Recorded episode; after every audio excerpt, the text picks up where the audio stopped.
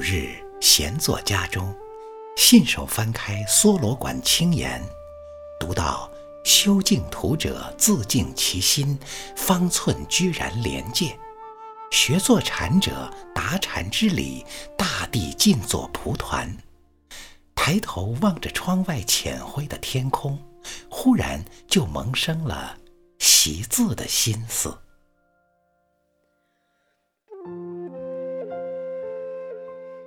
几十年荒书，一时兴起，连用什么笔、什么纸都没了主意。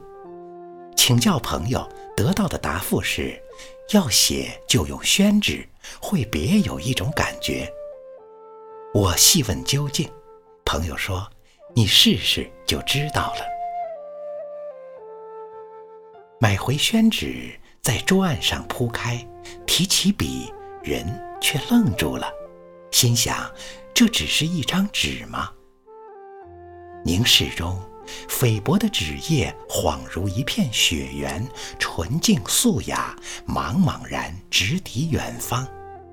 再看，又像夜阑人静从窗外透进的一方月光，古意幽深。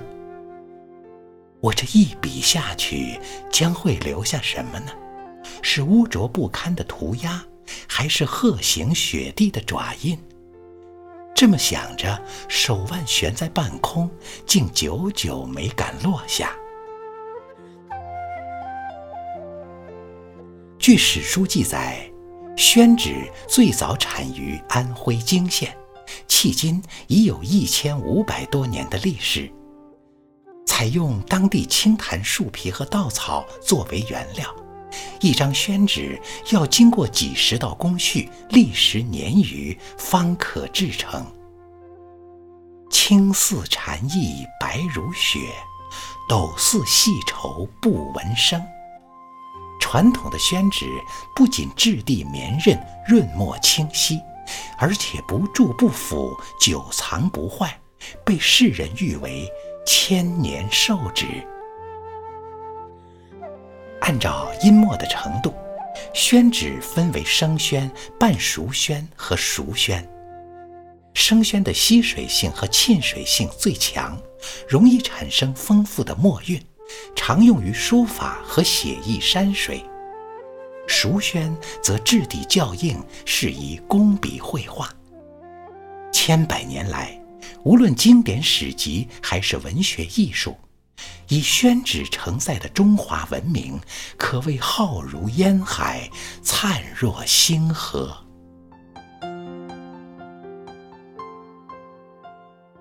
铺下一张宣纸，再宽的书房也浅了，再大的书案也窄了。这世上谁能奢侈到在月光里泼墨，在大漠上挥毫？纸寿千岁，人锦百年。面对宣纸，我们应该心怀敬畏。一张宣纸，不只是出自工匠手中的物。更是活鲜鲜的生命，是树皮秸秆经过层层磨练转世的精魂。纸上空空如也，却有气象万千。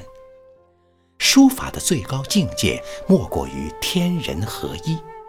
艺术与自然的隔断一旦拆除，接续成一派通透，就会月朗星稀，清风自来。再习字，浅浅的书房深了，小小的书案大了，世界涌到跟前，盯着你的一笔一画。